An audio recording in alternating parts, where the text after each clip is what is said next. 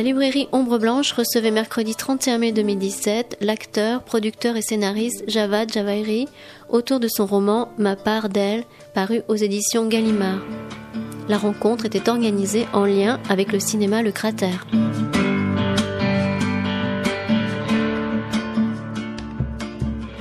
Bonsoir. Le temps que Javad Javairi me rejoigne sur cette estrade, je vous présente mes excuses pour ce petit retard. Euh, je voulais discuter un petit peu avec euh, Javad avant l'entretien. J'ai fait sa connaissance par le livre et par le film que vous allez voir ce soir au Cratère, puisque c'est une rencontre que nous faisons en partenariat avec le cinéma Le Cratère.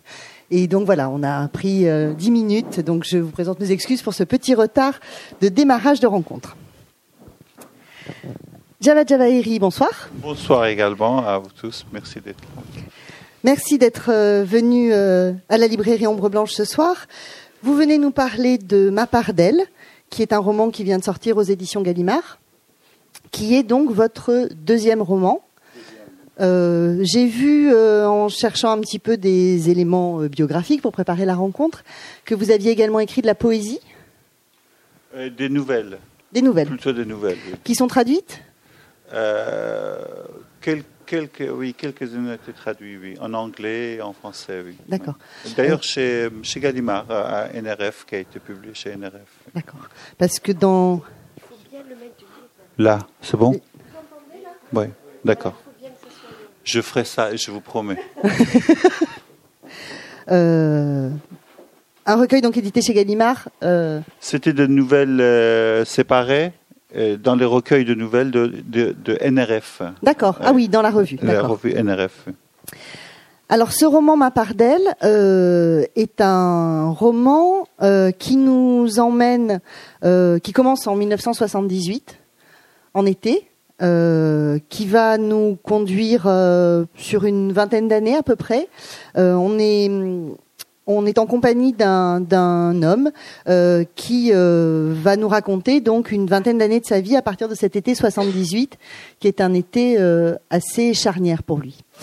C'est l'été de ses 13 ans. J'ai lu Ma part d'elle comme un roman de formation, dans la plus pure tradition du roman de formation, c'est-à-dire cet épisode qui fait qu'on bascule de l'enfance à l'âge adulte ou de l'adolescence à l'âge adulte. Est-ce que ça vous paraît être une première définition de ce roman qu'on pourrait définir d'autres façons, mais euh, est-ce que vous l'aviez envisagé comme ça, comme ce, cette charnière euh, dans une destinée humaine?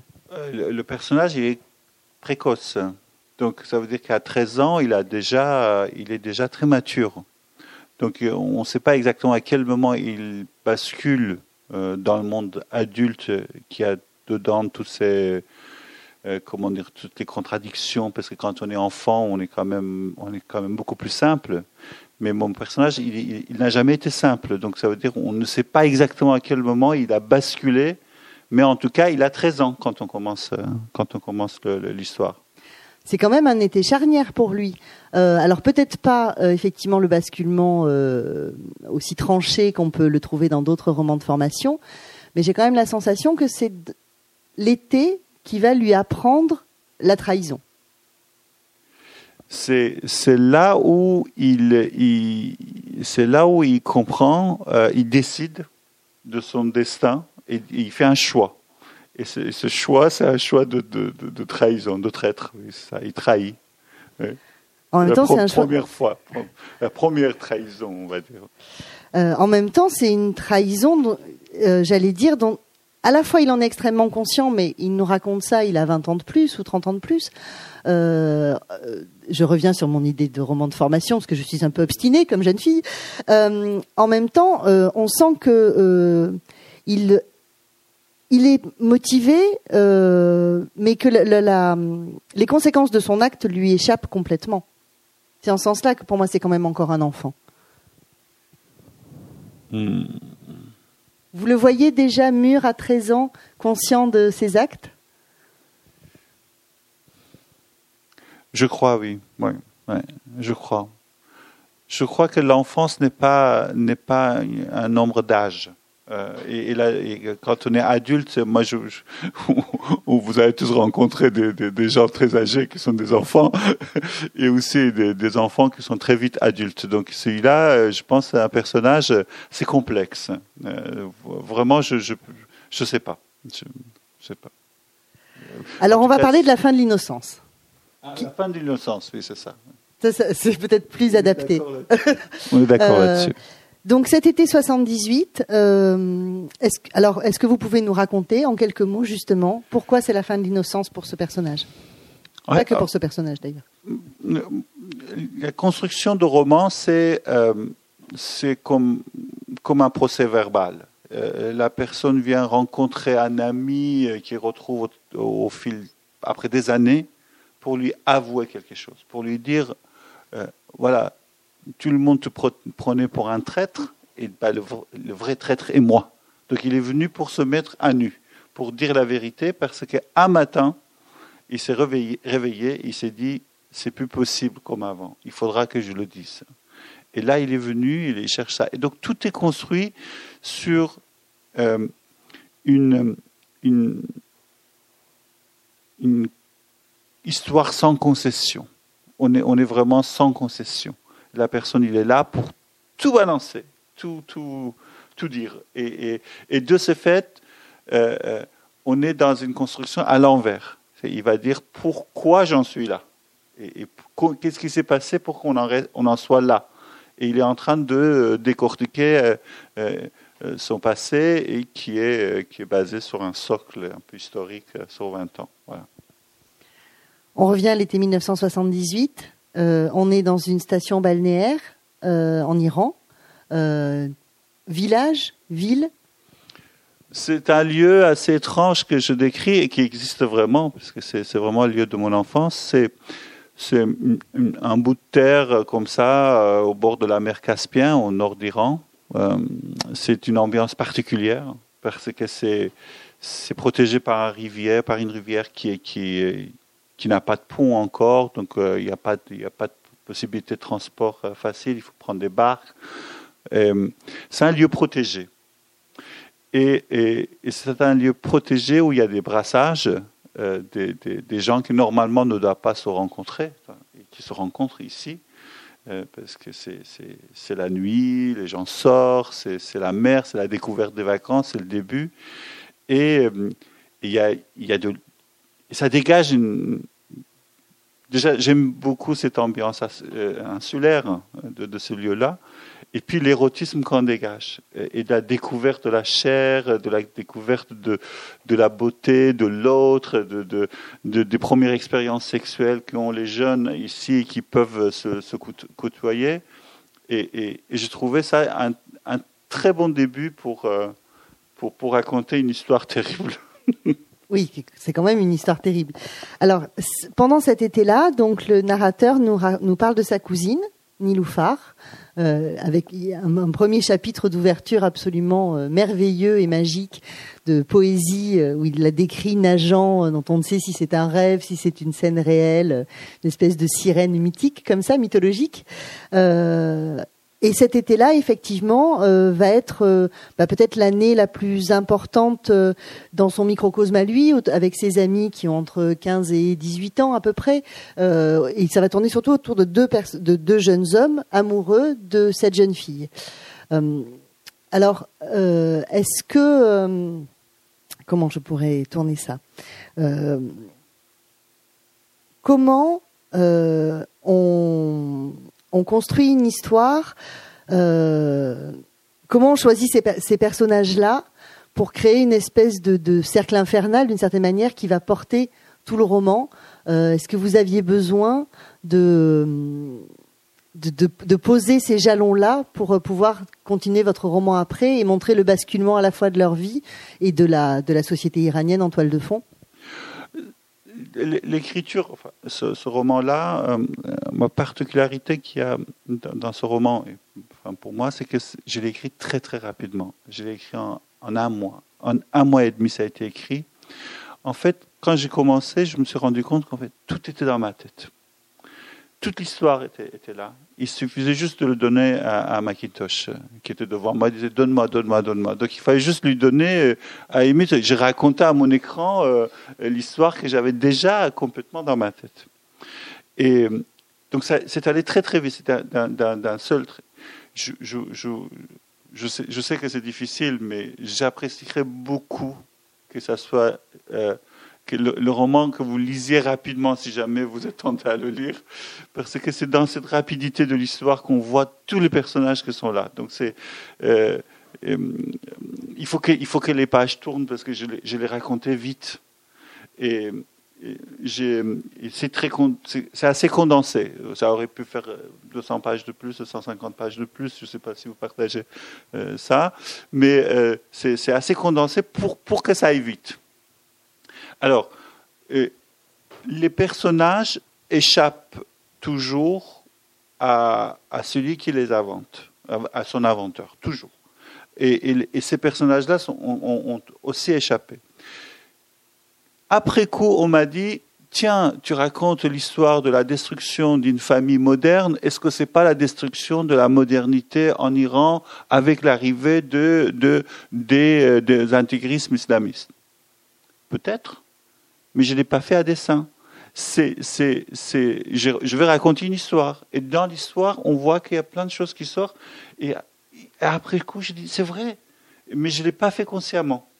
Donc, avant toute autre chose, je ne voulais pas euh, faire un roman euh, politique pour présenter l'histoire de l'Iran. Franchement, euh, ce n'était pas mon idée. Je voulais raconter une histoire d'amour qui tourne comme beaucoup d'histoires d'amour un peu bizarrement à la fin, mais euh, euh, les, personnages, après, ils ont euh, vécu les 20 dernières années de l'histoire de l'Iran, et forcément, ils ont été impliqués dans la guerre, ils ont été impliqués dans les, dans les purges politiques, ils ont été impliqués dans les changements qu'il y avait en Iran qui étaient assez durs d'un régime de Shah, on est tombé comme ça dans, un, dans le carcasme de l'obscurantisme islamique. tout ça fait que euh, eh ben, les personnages ont subi ça. Mais ce n'était pas décidé. Simplement en racontant leur histoire que ça s'est sorti. En même temps, le personnage du narrateur, donc euh, l'été 78 va être l'été où je parlais de, sa découverte de la trahison. En tout cas, lui va commettre une trahison envers un des amoureux transis de, sa cousine, Niloufar, euh, dont on sent bien effectivement que c'est une vengeance un peu enfantine, un peu mesquine, juste de, enfin, je, je l'ai lu comme ça, vous me corrigerez euh, si je me trompe, de, de juste euh, Niloufar n'est pas amoureuse de lui, euh, elle on ne sait pas si elle est amoureuse de ce jeune homme euh, qui a le défaut d'être bègue, mais qui est un sublime chanteur de poésie iranienne et qui est un, véritable artiste. mais on sent en tout cas que ce, le narrateur est parfaitement jaloux de ça et qu'il veut évacuer ses, ses concurrents d'une certaine manière, ne serait-ce que symbolique. Et puis euh, l'histoire euh, arrive avec l'année 79 et la, et la révolution islamique. Euh, et du coup, cet événement permet au narrateur d'oublier sa trahison originelle, j'ai envie de dire, pris dans le, le mouvement de l'histoire. Et mais la révolution va lui permettre de s'inventer un personnage. Est-ce que pour vous, une période comme celle-ci est une période comment dire Ça me fait penser à, un personnage d'un roman de Franzen, dans un roman qui est sorti l'année dernière, qui se sert de la chute du mur pour s'inventer une vie et devenir une espèce de personnage extrêmement fort. Euh, est-ce que pour vous, ce sont des périodes suffisamment troubles justement pour euh, pour que ça puisse devenir des véritables échappatoires et de véritables renaissances pour des gens? Disons que des, charnières historiques comme ça, comme comme euh, la révolution islamique qui a transformé euh, les membres, les deux frères de membres de la même famille, un qui était dans le mouvement gauche, l'autre qui était devenu euh, dans le mouvement islamiste, et qui se sont devenus ennemis. L'un se cachait de l'autre, etc. Qui un qui avait dit je te trouve, je te tue, etc. C'est quand même des moments où euh, toutes les règles établies dans la société se brisent et, et tout part en éclat. La guerre aussi. Euh, la guerre, euh, des personnes qu'on part et puis reviennent plus jamais. Euh, la guerre Iran-Irak a fait quand même un million de morts. C'est le, conflit le plus meurtrier après la Deuxième Guerre mondiale. On a tendance à l'oublier. donc les, belligérants étaient fournis de l'arme indifféremment par les pays européens et occidentaux, aussi bien l'Irak que l'Iran. Donc c'est là où on a expérimenté beaucoup, beaucoup de, euh, techniques de, de, tuerie. Et, on a utilisé l'arme chimique, etc. c'est quand même, ça marque la société d'une manière très très profonde. Et là, les liens d'amitié, les euh, liens de famille, euh, tout ça, c'est mis sous tension. Et, et, et, et, dans cette situation, les gens font un choix. Et c'est ce choix-là que je suis en train de, de, de décrire. Euh, je, je, je, lisais ça quelque part, Sartre qui disait, euh, pendant l'occupation, les Français étaient libres. Parce qu'ils pouvaient choisir.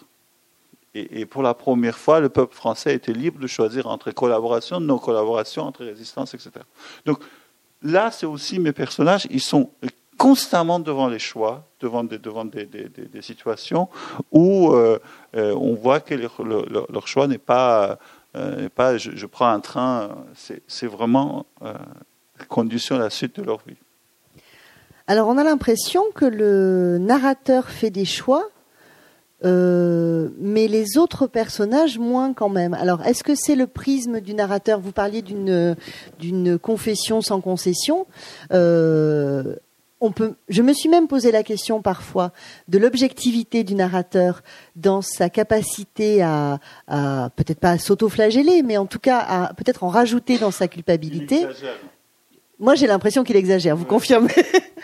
Euh, On m'a déjà dit qu'il exagère. C'est pas si grave que ça. Mais moi, moi, je trouve que c'est très grave ce qu'il a fait.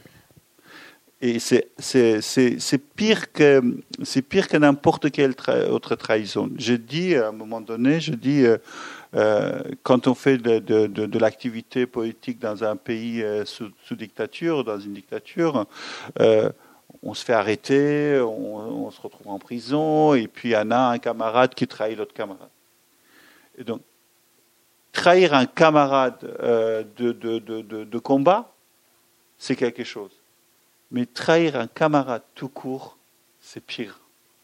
Et c'est ce qu'il a fait. C'est-à-dire, il l'a vendu quelqu'un qui ne lui avait rien fait.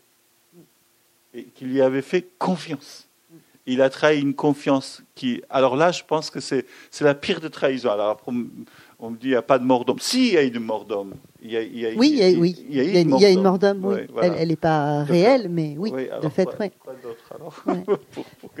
Non, non, j'exagère pas. Il est, il est, vraiment mauvais. Le, narrateur est vraiment, vraiment mauvais. Je le déteste. Euh, il est assez antipathique, c'est vrai. Il est assez antipathique, et y compris, je trouve, justement, dans sa prétention à s'accabler. Parce que vous avez raison, la trahison initiale avec euh, Mohamed Reza, elle est absolument terrible et impardonnable.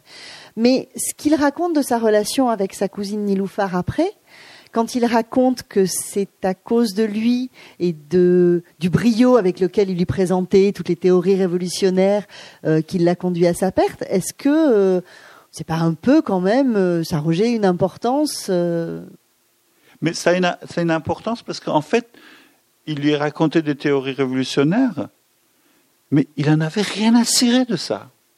Il était dans ses corsages. Il, voulait, il voulait autre chose. Il, voulait autre chose. Il voulait, il voulait. Et donc, il, mentait tout le temps. Euh, il, envoyait, il envoyait les gens au combat, enfin, casse-pipe, et, et lui, il était au chaud. Euh, et dès qu'il y avait quelque chose, bah, il se cachait, il partait, il était le premier à partir. Il était tout le temps protégé. Et puis, et puis il dit, dis moi, moi, martyr et tout ça, c'est pas mon truc. Euh, euh c'est pas ça que je voulais. Je voulais, je voulais gloire et fortune. Euh, c'est exactement ce qu'ils font n'importe quel, euh, comment dire, n'importe quel tyran euh, dans ce monde. Alors maintenant, lui, il a été de mauvais côté, c'est-à-dire il était parmi ceux qui ont été persécutés. Mais s'il était de l'autre côté, si eux, ils avaient arrivé au pouvoir, euh, ben, il serait un despote. Je suis sûr et certain. Donc, euh, je pense qu'au au fond de nous, il y a, ce, ce, ce, personnage despote qui existe et il ne demande qu'à être révélé. Et, lui, il dit, à la fin, il vient dire, eh ben, je, l'ai été. Et bon, euh, après, quand les Iraniens lisent euh, ce, roman, parce qu'il y a quand même pas mal de mes amis qui l'ont lu, qui font pas exactement la même lecture que les, lecteurs français, parce qu'ils le, ils le transposent avec ce qu'ils ont vécu, effectivement. Et il y a une chose qui est sortie de, de, de, toutes les discussions que j'ai eues avec mes amis, mes anciens camarades, et, euh, qui me disent euh, quelque chose que j'avais pas vu non plus. Après, je me défends tant bien que mal en disant, en fait, tu es en train de faire le procès de la gauche iranienne. Ça, c'est une autre dimension que j'avais pas encore vue. Ils, ils me disent, bah, ce personnage qui est quand même euh, euh, qui sort des mouvements euh, gauche iraniens tels qu'on connaît, marxiste-léniniste, disons et staliniste tout de suite pour être bref. Donc, c'est stalinienne, effectivement. peut-être cette détestation de, de, le personnage peut-être vient aussi de là parce qu'on est en train de régler des comptes avec ce passé. Et, et quand on me dit est-ce que le roman est, autobiographique, parce que ça c'est la question que je pose, souvent je me dis heureusement non. Et après quand je réfléchis un petit peu, je dis bah, toute histoire qu'on raconte est autobiographique. Donc forcément il y, a, de moi dedans que je déteste et que j'essaye de, de, de, euh, comment dire de euh, c'est extraordinaire, j'ai jamais dit ça moi jusqu'à maintenant dans toutes les en fait, enfin, on est en train de faire une séance de thérapie. Ouais, mais ça, euh, ça, moi j'aime bien ça. et, vraiment, c'est sorti comme ça, et je me dis si, si, c'est pas, si c'est pas ça, si c'est pas, si c'est pas moi, c'est ce personnage mauvais que je déteste, c'est une partie de moi que j'aurais pu être. Mm. Que j'étais un peu plus malchanceux, peut-être j'aurais, j'aurais pu être. Et alors, après que vos amis vous aient dit ça, justement, est-ce que vous vous êtes dit que peut-être c'était euh, effectivement une façon, euh, alors je dirais pas de solder le passé, mais de d'avouer l'échec de, de ce fantasme de révolution euh, gauchiste? Oui, c'est facile après coup. Oui. c'est très facile après dire que euh, bon, ça a été mauvais, euh, etc. Euh, toutes ces idées, effectivement, après coup, c'est facile. je crois un peu. Vous dites une chose terrible dans le dans le roman et euh, qui a fait beaucoup écho euh, à Red Rose, qui est donc le film qui est projeté ce soir euh, au cratère, que j'ai vu avant de lire ce passage-là. Et on, va on, va en parler après. Je, je, lis juste un tout petit extrait. Donc le narrateur parle à cet ami, ami, peut-être un bien grand mot d'ailleurs, enfin ce compagnon peut-être plutôt. Si tu crois à quelque chose, tu le fais tant que c'est possible, et si ce n'est plus possible, tu ne le fais pas en cachette. Tu trouves un autre moyen.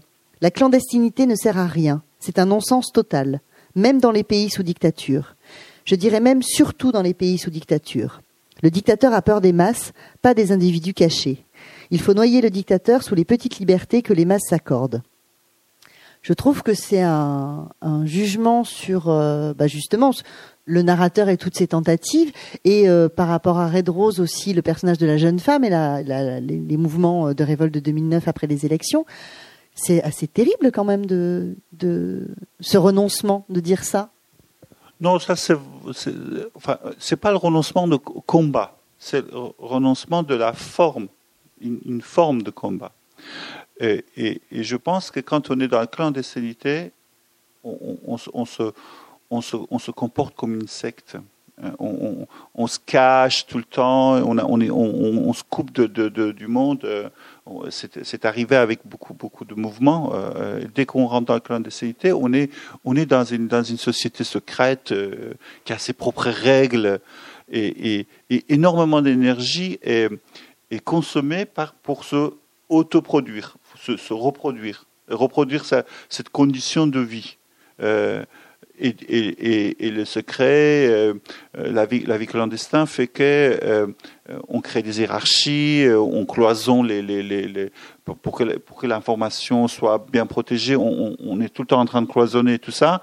C'est très antidémocratique, c'est anti-communication et, c'est très dangereux et, on, produit des, des, mouvements on va dire, assez extrémiste gauche ou droite, hein, qui sort, qui sort de ces situations. C'est juste ça que je, je, je, dénonçais ici. Vous ajoutez un peu plus loin, je ne fais pas votre procès, mais vous ajoutez un peu plus loin, les pires crimes sont commis avec les idées, les, les armes ne servent qu'à les figer dans le sang. Votre personnage, en tout cas, fait le procès de ce mouvement auquel il a participé euh, en 79. J'ai la sensation qu'il fait ce procès-là je crois que euh, là, là, ce qu'il dit, je, partage, je suis d'accord avec lui, hein. mm. parce que c'est pas les armes qui tuent, ce sont les idées. les idées, euh, euh, les idées. Borges dit la, le, le, joueur déplace les pions sur l'échiquier mais la main de, de joueur est guidée par le Dieu. Et quel Dieu derrière Dieu fait la trame Et, c'est en fait, au fond de tout ça, c'est l'idée. Et ce sont les idées qui tuent. Et, et, les moyens de, de, de, mise à mort, ce n'est qu'un moyen quelconque. Mais c'est l'idée qu'il faudra voir. Est-ce que c'est un roman que vous auriez pu écrire il y a 20 ans? Non, non, Il y a deux choses. Il faut, il faut un peu de maturité, parce que bon, si on compare avec mon premier roman, qui est un roman assez direct, assez, assez comment dire, assez, euh, assez innocent, euh, euh, celui-là est beaucoup plus malin comme, dans la manière dont il raconte l'histoire. Déjà, choisir un personnage de traître, etc., c'est un peu, c'est de ruser avec, avec la réalité. Premièrement. Et deuxièmement, il faudrait. C'est comme, c'est comme les rescapés de, de, choix. Ils ont mis 20 ans avant de commencer à raconter. 20 ans, peut-être même plus. Parce qu'il faut des années, il faut des, distances pour pouvoir en rendre compte. Et, j'étais trop près encore à, cette période historique, donc je ne pouvais pas les raconter. Il faudra euh, euh brouillard des années, il faudra les jeux de miroir, il faudra tout ça pour qu'on puisse après les synthétiser et de le raconter d'une autre manière. Encore une fois, tout ça, je pense que ça se construit euh, dans, la, dans la subconscience. Pas, on le fait pas à dessein. C'est-à-dire, on dit pas, tiens, je vais écrire un roman, raconter euh, telle et telle chose. Non, on, a on part d'une idée, on veut raconter une histoire, et après, ça sort. Vous parliez d'une écriture très rapide. Euh, on peut imaginer que euh, écrire en un mois répond à une urgence et une nécessité euh, personnelle pour le coup. Oui, oui, parce que j'ai un autre texte là que je veux proposer euh, à mon éditeur que, que j'ai mis dix ans à écrire. C'est l'autre, c'est l'autre versant de, de, même chose. C'est que là aussi, je savais ce que j'allais dire, mais j'ai mis dix ans. C'est-à-dire à chaque fois, euh, j'écrivais et puis je revenais là-dessus. Et, c'est marrant parce que j'ai appris dès le début l'habitude de, de, écrire l'endroit où j'écrivais. Euh, à Toulouse, à Cagnac, euh, je sais pas, à, tout l'endroit où j'étais, je, je, mettais la date et tout ça. Et la dernière fois, je regardais, il y a, y a à peu près une quinzaine de pages qui sont juste les lieux où je, je l'ai écrit. Euh, celle-là, c'est complètement l'inverse. Pourquoi, je ne sais pas. Euh, euh, celui-là n'est pas construit de la même manière. je reviens sur l'idée du roman d'apprentissage parce que je ne l'avais pas senti en, lisant le livre, mais en, préparant quelques questions tout à l'heure, ça je me suis posé la question de est-ce que ce livre n'était pas aussi un roman d'apprentissage d'un pays, de, de cet Iran euh, qui effectivement bascule une année. Et je trouve que le, destin des personnages est très collé, euh, comme si c'était aussi, le personnage principal était aussi le pays malgré tout, mais non pas tant d'une histoire politique un peu générale, mais de quelque chose de beaucoup plus essentiel dans ce qu'est ce pays. Est-ce que ça vous paraît être une piste de lecture aussi? Alors là, je vais vous donner une information, c'est que euh, ça fait 35 ans que je ne suis pas allé en Iran. Et presque 35 ans. Je suis arrivé en 83. Bon, et alors tout le monde, me, enfin, on me pose cette question. On dit, mais tu écris sur un pays et tu connais plus En 30 ans, en 35 ans, un pays change, c'est vrai. Mais l'Iran, j'y vais tous les jours. Je fais tous les jours, je fais un petit balade dans la ruelle de mon enfance et tout ça. J'ai fait ça régulièrement. Et puis, je pense que, en fait, de ne, le fait que je ne suis pas allé en Iran pendant ces 30 ans, et d'autres amis qui sont allés, ils me racontent des, horreurs. Mais moi, j'ai gardé un, pays sublimé, un pays qui n'existe plus. Et j'ai gardé un pays avec un temps qui n'existe plus. Mais quand je le restitue, euh, on le trouve beau. On dit ah tiens, euh, vraiment tout ça, ça existait vraiment. Et, quand je, raconte cette, enfin, cette, station balnéaire euh, au bord de la mer Caspien, aujourd'hui il ne faut pas y aller parce que c'est toutes les horreurs de, de, de comment dire, de béton, de, tourisme à tout va, etc. Franchement, je le déconseille. Mais à l'époque où je, le décris, où c'est le début de la découverte de la mer, de, la, de, vacuité de vacances, etc. Euh, quand, quand c'est un peu comme en France, il faut dire Saint-Tropez dans les années 60, on va dire, un peu comme ça même, même avant 50. Et j'ai trouvé des amis qui, ont, qui sont allés là-bas, qui ont, qui, ont, qui ont, connu euh, ce lieu. Avant la transformation? Oui, non, mais qui, qui, sont là, qui vivent en France, mais qui, qui, qui sont passés à, à Champrolé. Moi, je parle de Champrolé. Donc, ils sont allés à Champrolé. Et, ils disent, mais c'est comme ça. comment tu te souviens de tous ces détails? Eh ben, je me souviens de tous ces détails parce que parce que mes souvenirs n'étaient pas pollués par la vérité d'aujourd'hui. Ils sont restés congelés avec euh, ce, qui était euh, de ce temps-là. Donc, euh, il suffit juste que je le dégèle et tout fonctionne, tout prend vie. donc voilà. Donc c'est vrai que c'est peut-être je, je, je, je, recrée un pays que je ne vois pas et que j'ai envie de voir et je le, je le reconstruis comme ça dans ma tête. Peut-être c'est ça. Décidément, on est en psychanalyse totale. Hein, Mais vous savez, l'écriture, c'est quand même un peu ça aussi.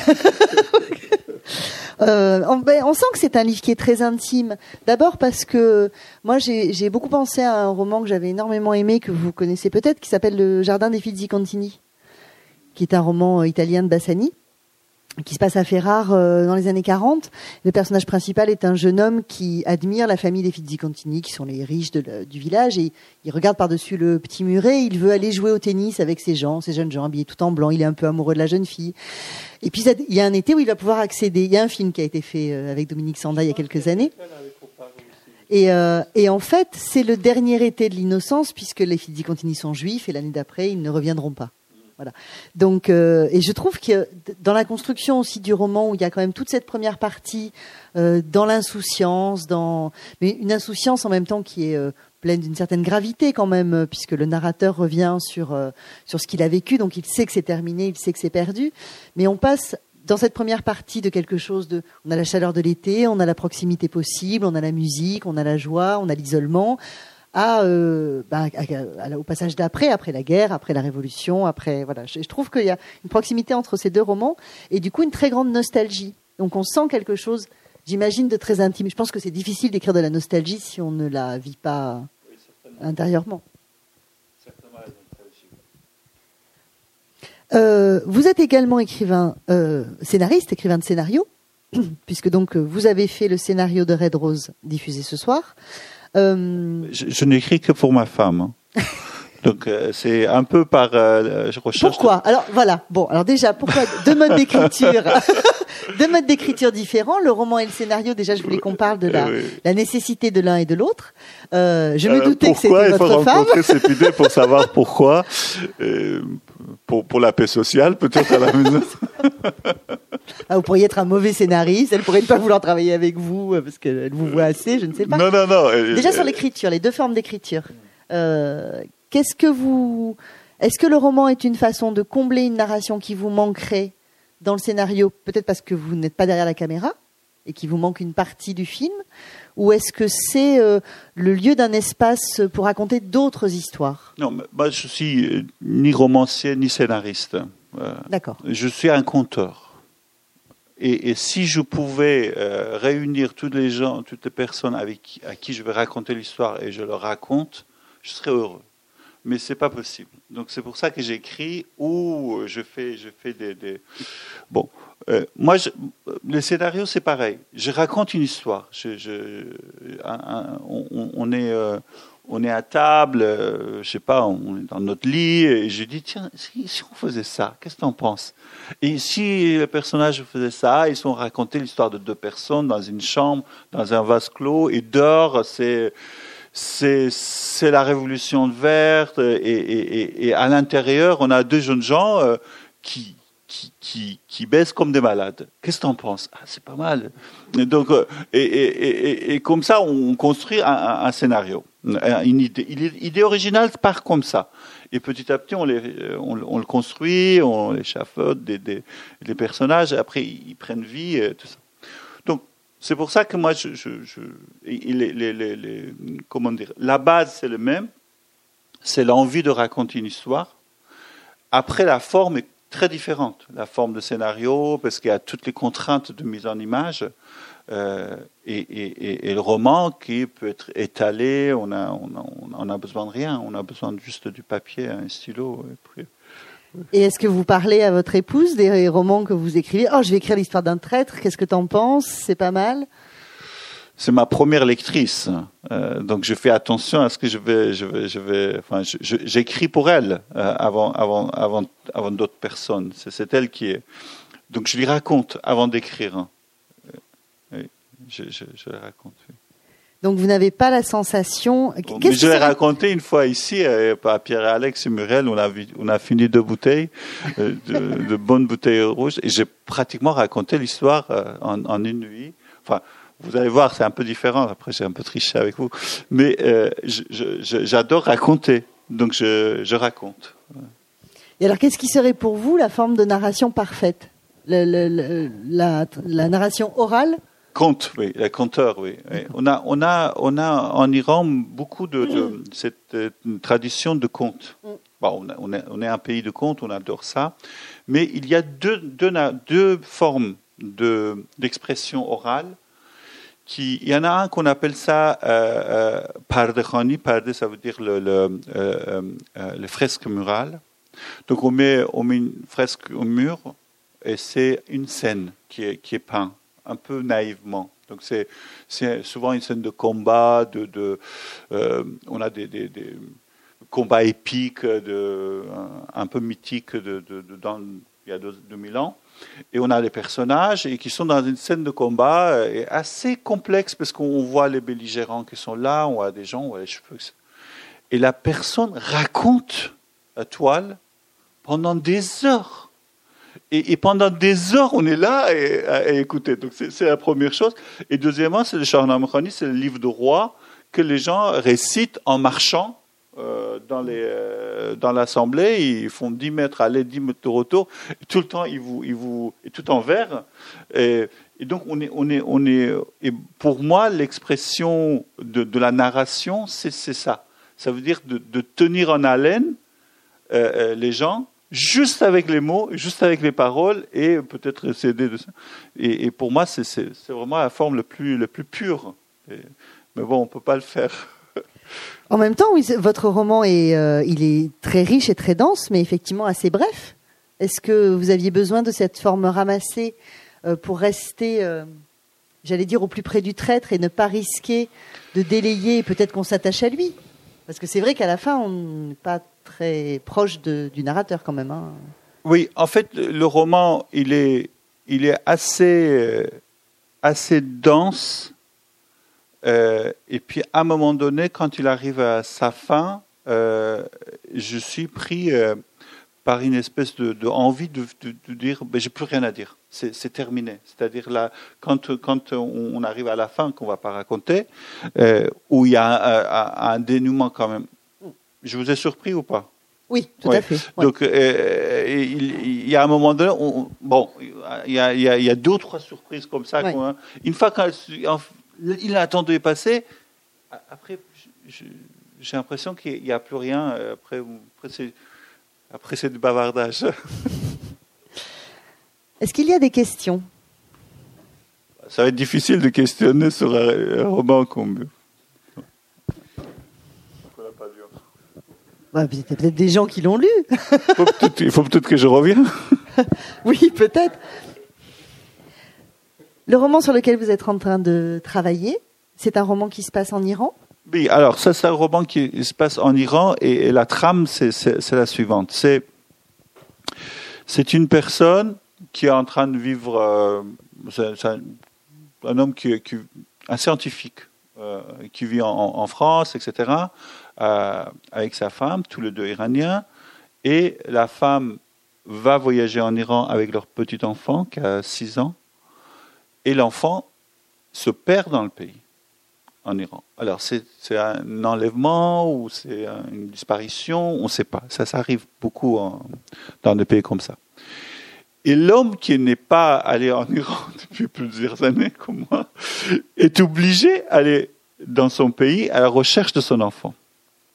Et quand il va à la recherche de son enfant, il est obligé de... En fait, il se rend compte que l'enfant n'est pas perdu dans un lieu géographique, mais l'enfant est perdu dans un temps. Et pour retrouver son enfant, il faut qu'il reconstruise le temps. Tout ce temps-là qui était absent. Il faut qu'il le reconstruise parce que l'enfant, il n'est pas seulement perdu dans un espace, et aussi, l'enfant a été disparu dans un, temps. Donc c'est ces constructions où il doit aller retrouver ses amis, retrouver son passé, et il se rend compte qu'à chaque fois, tout était en stand-by, tout le monde attendait son retour. Or, il voulait jamais rentrer.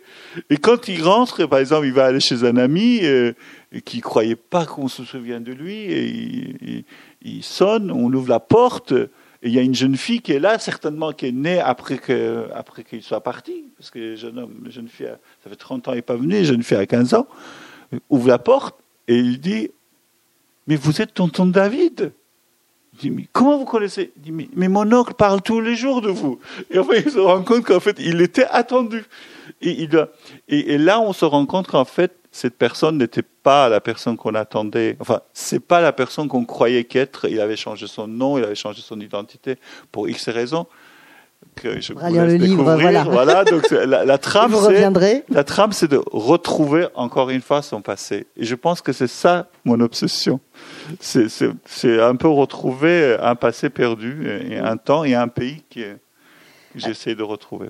Alors, une, une peut-être la dernière question que je voulais vous poser, c'était justement, euh, vous, êtes, vous avez quitté l'Iran il y a une trentaine d'années, vous disiez, euh, écrire des romans qui se passent en Iran, est-ce que ça fait partie de votre promenade quotidienne iranienne dont vous parliez tout à l'heure? Est-ce que c'est une, euh, une tentative de guérison d'une nostalgie ou euh, je vais pousser un peu loin, mais allons-y, ou, une, euh, ou un sentiment de culpabilité d'être parti et de ne pas être revenu? Alors, sentiment de culpabilité, c'est le sentiment le plus fort qu'on a en soi, tout le monde. Ça, il n'y a, a, rien à dire, on se sent tous coupables pour quelque chose. Euh, donc ça, c'est constant. Après, euh, pourquoi euh, un, Polonais qui, ou, je sais pas, un Yougoslave qui, ou un Tchèque, dans la personne, je sais pas, Kondera, qui vit en France et qui, qui est vraiment une culture française, écrit tout le temps sur son pays après tant ces années. Et quand on, lui demande, en fait, je pense que tout ça, c'est parce qu'on revient à son enfance. Et, c'est l'enfance qu'on n'a jamais oubliée. Et, donc, c'est, quand on raconte une histoire, on le raconte euh, de, ce passé, en fait. Hein, et, moi, je ne suis pas un écrivain bilingue. Euh, et je ne suis pas, euh, j'écris en français, je l'ai écrit directement en français, mais je ne suis pas bilingue pour moi, euh, la langue française, c'est un pays, à moi, un deuxième pays dans lequel je me réfugie. Donc c'est ma langue de refuge, c'est ma langue de, qui me protège. Donc quand je suis dans cette langue qui me protège, et là ça me délie la langue, pour ne pas faire un jeu de mots, et du coup je, je, je, je peux plus facilement raconter un passé, euh, etc. Donc j'utilise la langue française. Et c'est n'est pas, vraiment, pas vraiment ma langue. Après, je ne sais pas si ça transparaît dans l'écriture, mais ça se voit bien que euh, euh, je, je, l'emprunte. Les scénarios, vous les écrivez en français? Oui, oui. Quand c'est, quand c'est, quand c'est, bah, les dialogues sont en persan, donc on les écrit en persan. Alors, j'ai c'est complètement idiot ma question. Vous avez raison. Non, le, scénario, on écrit en français pour aller chercher de l'argent à CNC. On est obligé, on, est, obligé de l'écrire en français, mais comme les dialogues sont en persan, il, il, a aussi la version persan. Euh, Et, c'est vous qui traduisez du français au persan? Je me sais, oui, parfois, oui. Oui, parfois. Je peux le faire, mais, mais je peux le faire, mais, mais après, il y a des histoires qu'on commence à raconter et on le raconte directement en persan. Et, c'est inimaginable de le raconter en français et vice-versa. Et là aussi, c'est un mystère qui demande une autre séance de thérapie pour sortir. Et qu'on fera la prochaine fois avant le prochain roman. Pourquoi une langue, euh, une, histoire trouve sa langue Pourquoi mm. Et ça aussi, c'est c'est une vraie question. c'est une belle question et à laquelle j'ai, n'ai pas, pas de réponse. Ma fille, qui, qui, par contre, elle, elle est complètement bilingue elle, rentre à la maison. Euh, il y a une anecdote à l'école, on sait pas. Elle commence à la raconter en persan. On ne sait pas pourquoi. Et puis tout d'un coup, un autre histoire, toujours à l'école, avec ses amis, etc., elle le raconte en français. Pourquoi? Je ne sais pas. C'est parce qu'en fait, à ce moment-là, elle ne veut pas traduire. Je pense qu'à la base, c'est ça, c'est qu'on n'a pas envie de traduire. Donc du coup, on parle en langue originale. Et langue originale, c'est parfois français, parfois. Oui, parce que pour elle, c'est les deux, pour le coup. Voilà, donc elle choisit, euh, c'est l'histoire qui impose euh, sa, langue, je pense. Toujours pas de questions? Javad Javairi, merci beaucoup pour cette rencontre. Bonne soirée au cratère. Donc la projection est à partir de 20h30, hein, c'est ça, pour Red Rose.